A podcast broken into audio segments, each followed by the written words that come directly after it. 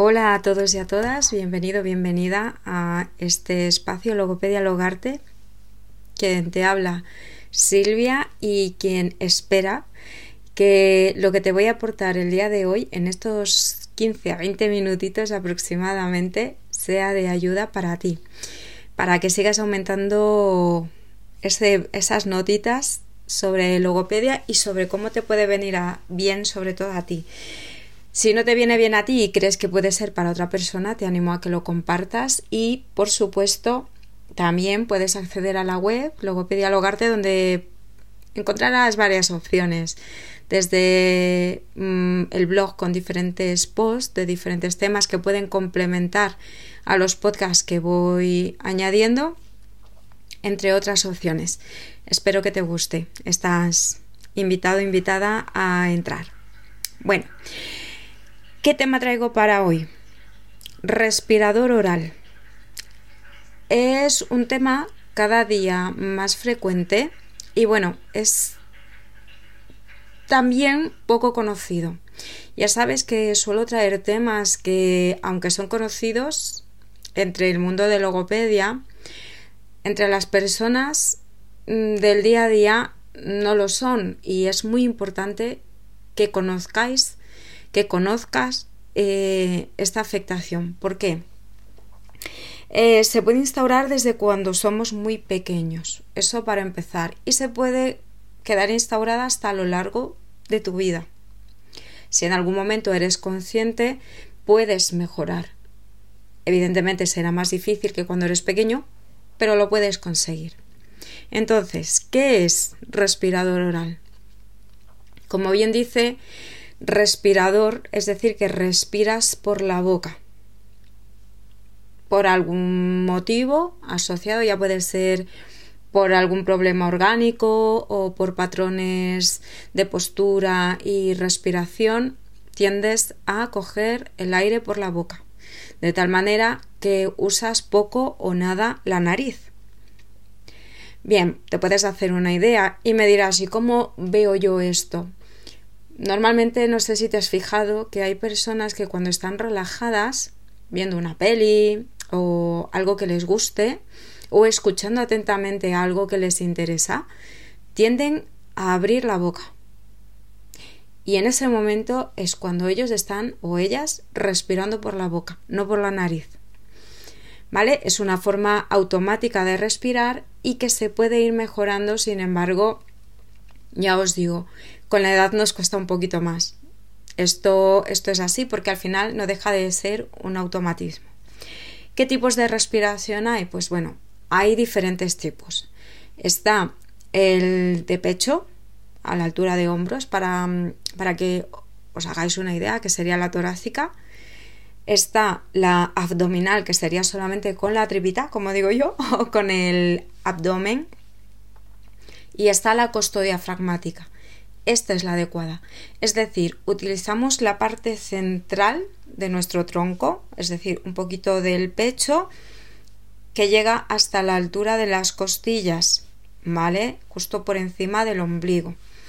Cuando cogemos aire de esta manera, todos los músculos costales, las costillas, el abdomen, un poquito del pecho, ¿no? De, eh, se, se infla de tal manera que da suficiente amplitud a, la estructura para que los pulmones se ensanchen cuando cogemos el aire por la nariz, cuando inspiramos. Coger quiere decir inspirar.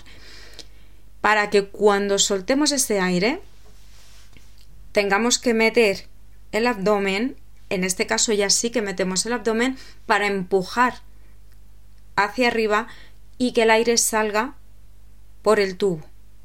¿Vale? Es decir, el tubo ya os imagináis, que es la tráquea, que sube por la tráquea y sale por la boca, cuando es una expiración.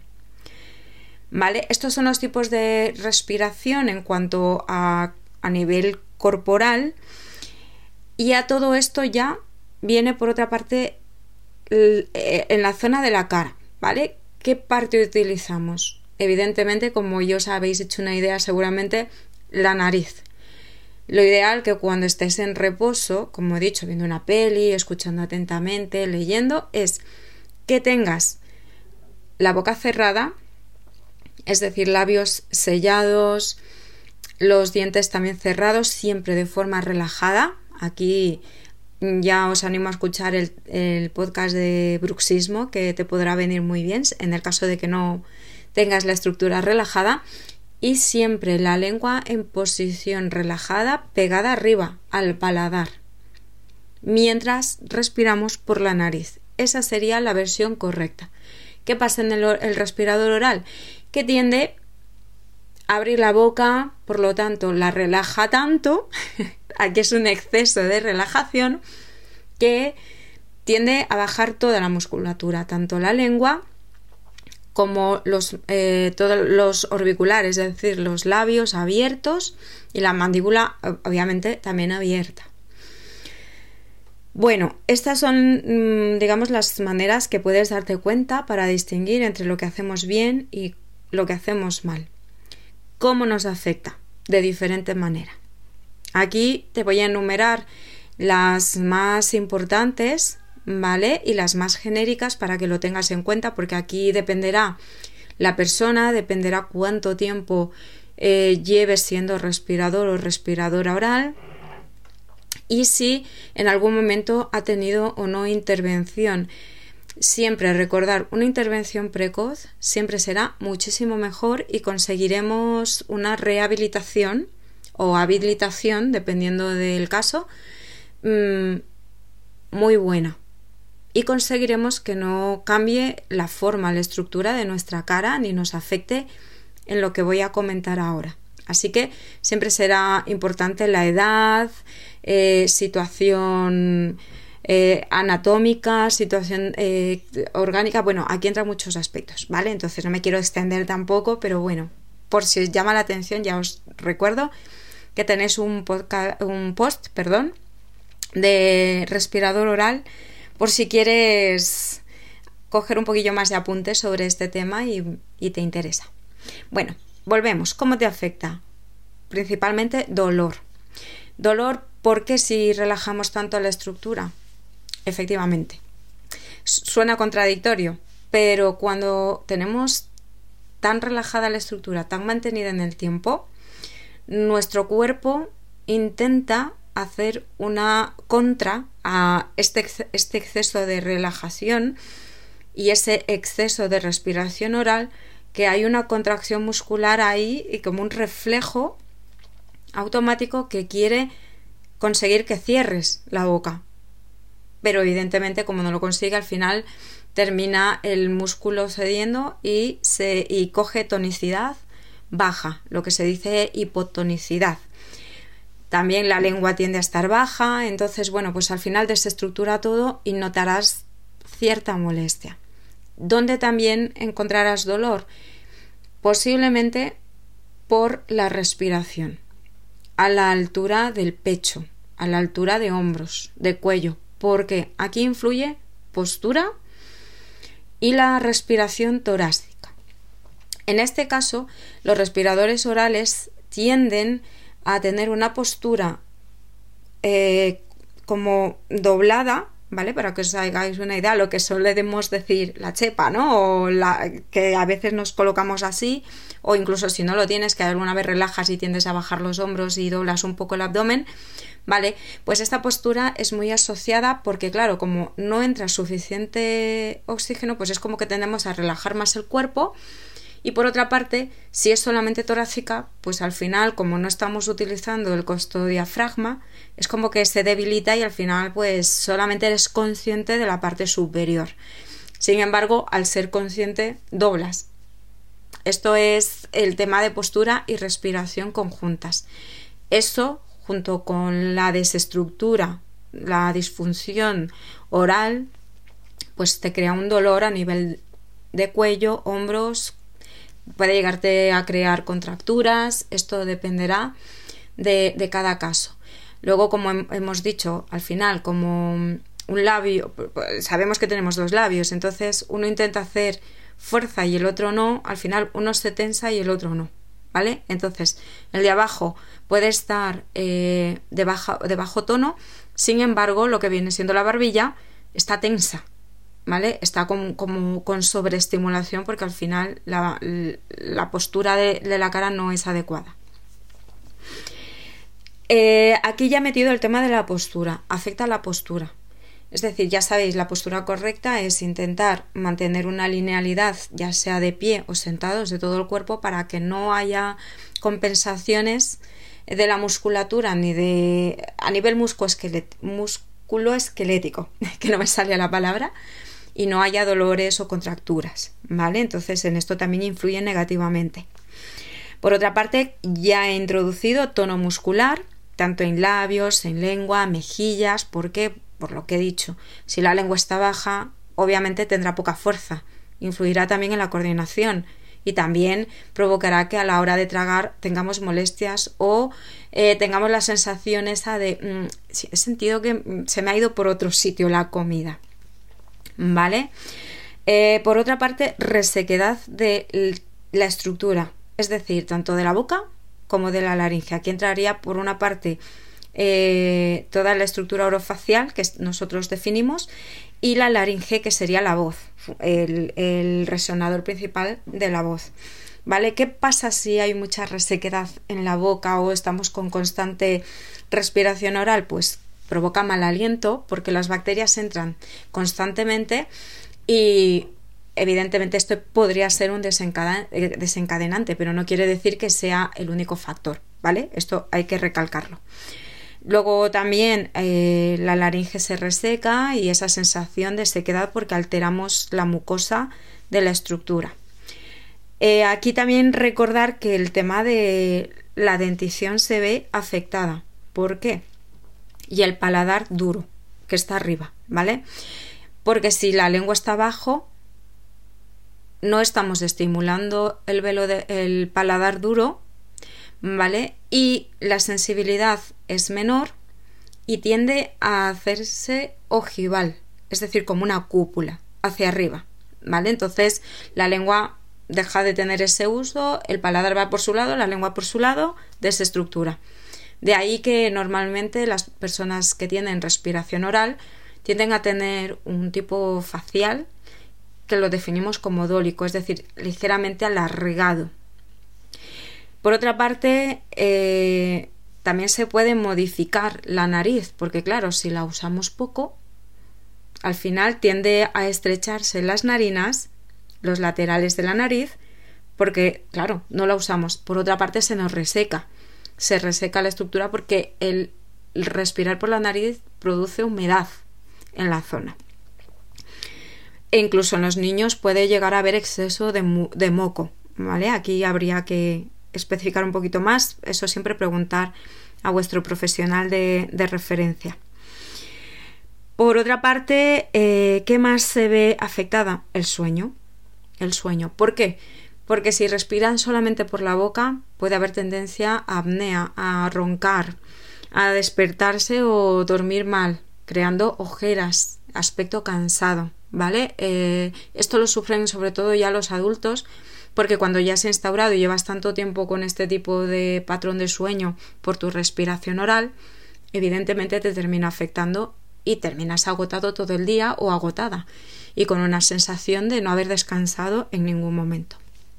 Bueno, creo que te he abarcado varios aspectos de cómo te puede afectar y ahora me dirás, ¿y cómo puedo mejorar? Esto en disfonía te puede venir muy bien. He subido un podcast que habla un poquito sobre cómo cuidarnos la estructura de la voz, que como puedes ver también influye directamente. Y sobre todo intentando hacer eh, ejercicios linguales. Eh, tengo un vídeo, en Instagram que te puede ayudar sobre fuerza y coordinación de la lengua. Eh, ejercicios con los labios de resistencia para que coja mayor fuerza intentar que cuando estés viendo la tele, ser consciente de que estás cerrando los labios y si te cuesta mucho porque vives solo, vives sola, pues unos palitos de naranjo de estos o de helado, si no tienes a mano, colocártelos en los labios para ser consciente que estás cerrando los labios. Por otra parte, eh, ejercicios de relajación, pilates, yoga, lo que te venga bien. Postura, intentar ser consciente de la postura, si ya tienes una desestructura muy grande, te va a costar un poquito más y posiblemente sientas dolor. Aquí un fisio o osteópata o cualquier tipo de profesional que te pueda ayudar a soltar acupuntura. Aquí os dejo a elegir según vuestras necesidades y gustos, siempre enfocado a soltar la estructura y mejorar la postura. Obviamente mantener una higiene oral constante. En el caso de que seas consciente, bueno, pues es que tengo la lengua baja y, y al final tengo un paladar en forma de cúpula, ¿qué hago? Bueno, si tú ves que mm, puedes mantener la lengua arriba y no ha provocado una desestructura, es decir, que no se ha modificado tanto y no hay una dificultad en tu día a día y lo vas incorporando todo bien, no pasaría nada. Pero si tú ves que sí que te ha afectado de alguna manera, nunca es tarde para preguntar a un ortodoncista cómo te puede ayudar. Eh, con eso existen aparatos que ayudan, ¿vale? Sobre todo si se te ha afectado a la mordida y a la dentición. Ahí deberías consultar con un profesional de, odontología ortodoncia. Luego, por otra parte, ¿qué más? Ingesta de agua, siempre, mucha agua. Eh, limpieza nasal para que esté húmeda. Por cierto, aquí, evidentemente, si respiras mucho por la nariz, resfriados constantes.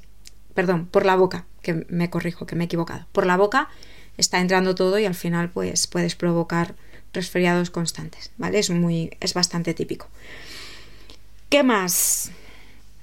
Pues evidentemente, eh, como he dicho, en disfonía eh, he comentado varias actividades que puedes tener en cuenta, pero sobre todo eso, estirar la estructura, estirar y en el sueño, ¿vale?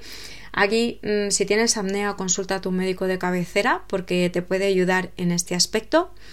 Y si roncas, igualmente, ¿vale? Aquí te recomiendo que ya busques una ayuda en el caso de que notes que te está afectando mucho en el sueño, que ya tienes apnea y que de hecho tu aspecto lo, lo, denota, ¿no? Esas ojeras, esa molestia.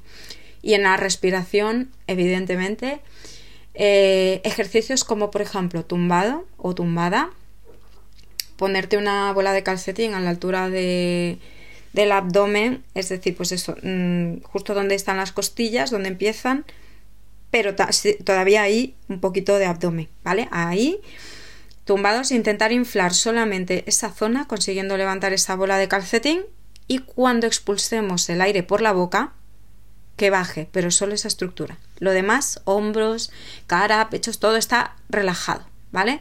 Igualmente ya sabéis, cuando cojáis aire por la nariz, recordad, ¿vale? Y la lengua siempre pegada arriba, con cualquier tipo de actividad, siempre pegada arriba, pero de forma relajada igualmente que la mordida. Bueno, espero que te haya ayudado y si quieres algún apunte o quieres consultarme de forma personal algo al respecto con este tema, te animo a entrar en mi página web Logopedialogarte para que veas las opciones que tengo y también en las diferentes redes que suelo colgar reels para que te puedan ayudar o si quieres compartirlo. Ya te digo, si quieres animarte a comentar o sugerir un tema, bienvenido, bienvenida. Y yo siempre intentaré aportarte algo funcional, algo que sea para tu día a día. Con esto me despido, hasta el próximo podcast.